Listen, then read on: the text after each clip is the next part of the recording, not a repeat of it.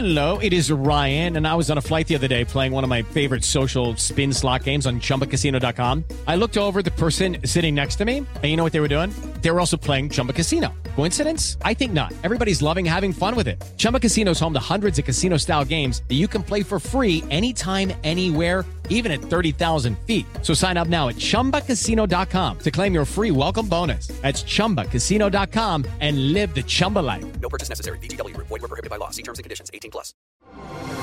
Así sucede con Carlos Martín Huerta Macías. En este podcast recibirás la información más relevante.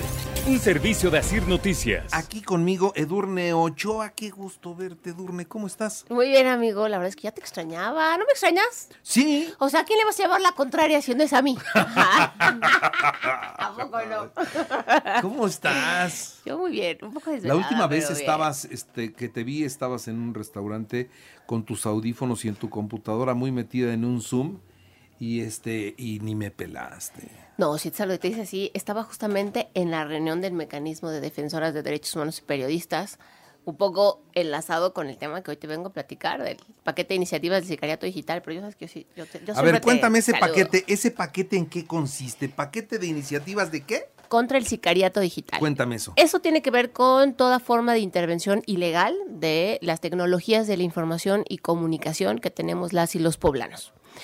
Primero decirte que a nivel nacional, eh, todas las eh, iniciativas de ley que se han hecho en materia de ciberseguridad están encaminadas a defender o a proteger gobiernos, ¿no? No a las y a los ciudadanos, que me parece es lo más importante. Y sobre todo hoy, que tú tienes un dispositivo móvil, tienes una tableta, aquí tenemos una, una laptop, tenemos otro celular, yo tengo también aquí mi celular, otra laptop. O sea, ¿cuánto, cuánto tema de, de digitalidad y tecnologías de información y comunicación tenemos? Pero lo, lo, lo, lo, lo terrible y lo preocupante es que hasta el día de hoy las y los poblanos no tenemos las garantías de que haya una ley que sancione a quien intervenga nuestro teléfono de manera ilegal y hay muchas maneras de intervenir nuestro teléfono de manera ilegal. Primero decirte que en el centro de la Ciudad de México, y si es que alguien ha ido, pueden encontrar que hay señores eh, en un banquito de madera con una cartulina fosforescente y, la, eh, y con plumón ponen se hackean teléfonos y si no lo hackeo no me paga. Así de grande. Con esa garantía. Ah, sí, con esa garantía. Así de grande es el vacío legal que tenemos hoy en México. Pero al mismo tiempo, México, está documentado, es el país en donde más eh, temas de eh, intervención y espionaje hay en América Latina, ¿no? Hemos escuchado muchas veces de este sistema Pegasus, pero Pegasus no es el único. Hay muchísimos, muchísimas formas de hacer intervenciones ilegales. Y entonces resulta que durante todos estos meses eh, que hemos estado levantando encuestas, eh, que hemos estado documentando casos, las y los ciudadanos estamos cada día más vulnerables. Vulnerables a que de repente a través de eh, hackers, de estos piratas digitales, intervengan tu dispositivo móvil para dar seguimiento y grabarte, para extraerte o clonarte, por ejemplo, tu WhatsApp, en donde ya ha habido casos, por ejemplo, aquí en Puebla, que te dicen, oye, pues es que me hablaste, Carlos Martín, pidiéndome me cuatro mil pesos, dinero, ¿no? sí. Y dices, no, pues si yo no fui. Oye, ahí hubo un tema de intervención ilegal también de tus telecomunicaciones, por ejemplo, ¿no? Otro, otro ejemplo es que eh, hackean los teléfonos, y este es un caso eh, aquí en México, una jovencita, un adolescente, para que quien nos escuche, recuerden, de verdad hay que tener mucho cuidado, le intervienen de manera ilegal su celular, la jovencita eh, para bañarse siempre ponía música, se desnuda, se metía a bañar, etcétera, prenden, eh, activan las cámaras por el hackeo que tiene y le mandan al papá los videos de esta menor para que eh, él se salga de la vida pública, ¿no? Entonces, ahí se configuran muchos delitos. ¿Qué estamos haciendo? Estamos diciendo que toda intervención ilegal de las, eh, de las tecnologías de la información y comunicación tengan una sanción de 3 a 6 años, que si eres eh, mujer o eres menor de edad, vaya hasta los 10, y que si es el Estado, un partido político, gobierno, quien hace esta intervención porque tiene el poder, la economía, y obviamente toda la infraestructura también tenga hasta 10 años. Que la ley de acceso a las mujeres a una vida libre de violencia se ponga eh, la definición y la figura de ciberviolencia política, porque de los 140 casos que llevo documentado, eh, la narrativa es muy, muy fácil. Los hombres cuando son víctimas de algún ciberdelito, lo que deciden es sacar a su familia del país o del Estado para ponerlos a salvo. Y las mujeres cuando tienen algún tipo de ataque en sus dispositivos móviles o hay un, un tema de ciberviolencia, deciden salirse de la política para proteger a su familia. A nosotras nos están desplazando del espacio político, a nosotras nos están sacando del espacio público, a diferencia de la reacción que tienen los varones. Y por otra parte, hacemos una reforma a, la ley orgánica del gobierno eh, del Estado de Puebla para que Seguridad Pública, Fiscalía y... eh, y las instancias encargadas de, de ciberseguridad puedan coordinarse de manera adecuada para que verdaderamente cada vez que hay un tema de intervención, de hackeo, de craqueo, de compra, venta, distribución, alteración de los contenidos, haya una investigación formal. Yo escuchaba ahorita camino a tu programa el, el experto en, en redes Buenísimo, en tema de inteligencia artificial. Hoy la inteligencia artificial tiene la posibilidad de agarrar un video con tu rostro, modificarlo eh, y poner Modificar voz, voz. Y entonces tú hoy, yo hago con, con la inteligencia artificial un video que Carlos Martín Huerta está diciendo, lo que sea, ¿no? Y lo subo a la Lo red. sea. No, No, no, no, no no. se metió en problemas. Exacto. Como que diría que. Pues no sé, no sé, pues algo de la jarocha, ¿no? Entonces, ajá. Y entonces, estas cosas terribles que se les ocurre decir, ¿verdad? Al rato tú vas a decir, ¿sabes qué? Yo no lo dije. ¿No? O sea, es mi voz, pero no es mi voz, como también el famoso clásico que tenemos aquí, ¿verdad? En Puebla. Es que en Puebla tenemos clásicos, histórico. ¿verdad? O sea, es terrible, es desafortunado el, el nivel que tenemos de declaraciones en este estado. Pero ¿qué dices esto? Y dices, oye, yo no lo dije. Y entonces lo muevo y demás y tiene una repercusión. Y tiene una repercusión por todo.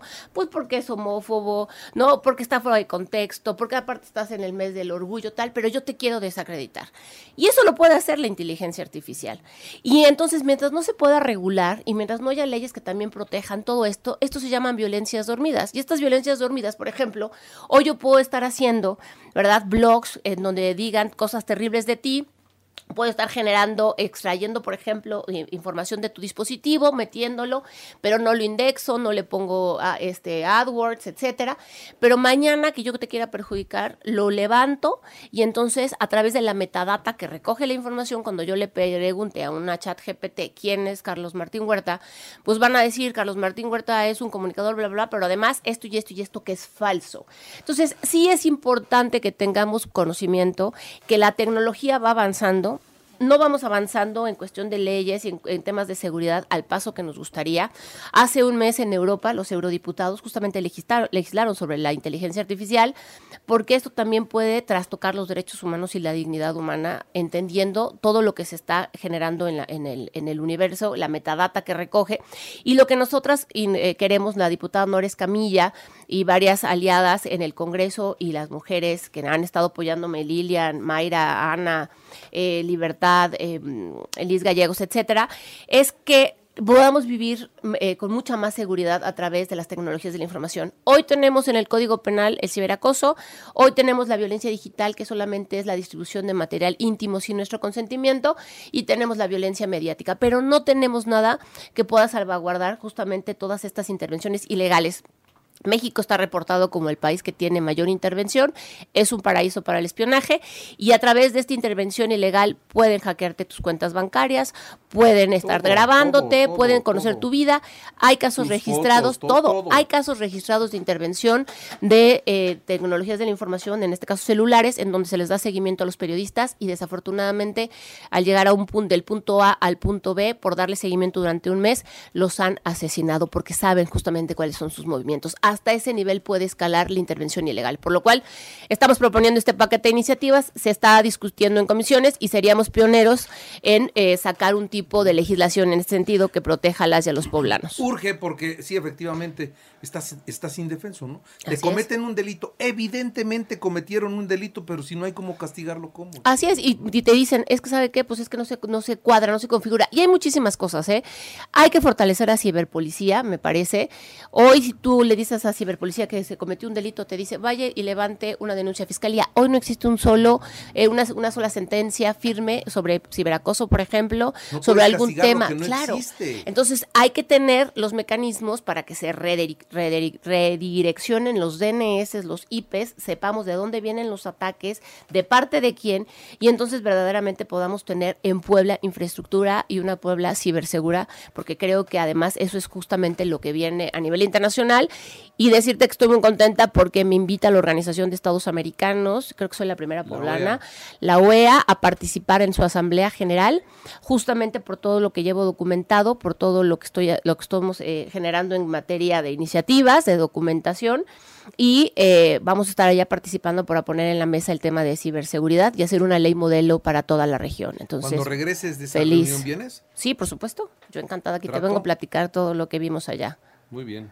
Pues, Edurne, de veras me, me, me da gusto porque eso hemos dicho acá muchas veces. O sea, se tienen que modernizar las leyes, se tienen que actualizar, tienen que considerar cosas que no existían. Así es. O sea, eh, la Internet no existía. La inteligencia artificial no existía, pero ya existen.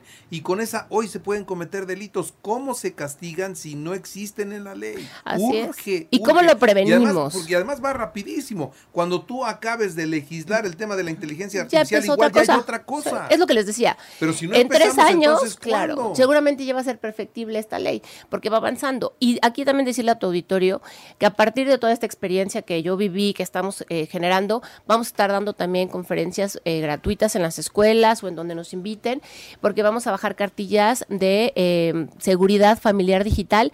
Tu papá, mamá, para que sepas cómo proteger estas tecnologías de la información en temas de tus hijos, de tus hijas y cómo crear escudos seguros digitales para que en la medida de lo posible pues no tengas estas intervenciones ilegales, estos hackeos, estos acosos que se dan. Ayer se reportó en México desafortunadamente el suicidio de un pequeño por un tema de ciberbullying, de ciberacoso y creo que estas cosas de verdad las tenemos que ir regulando y poner un alto. No puede ser que detrás también de un perfil cobarde haya alguien que esté atacando así. Ahí ese niño se suicidó y por eso sabemos. Pero ¿cuántos otros están sufriendo sin llegar al suicidio, pero están sufriendo terriblemente por eso? Así es, creo que hay mucho que hacer y mucho que comentar sobre este tema, amigo. Edurne Ochoa, un gusto tenerte hoy aquí en el programa. Así sucede con Carlos Martín Huerta Macías. La información más relevante ahora en podcast.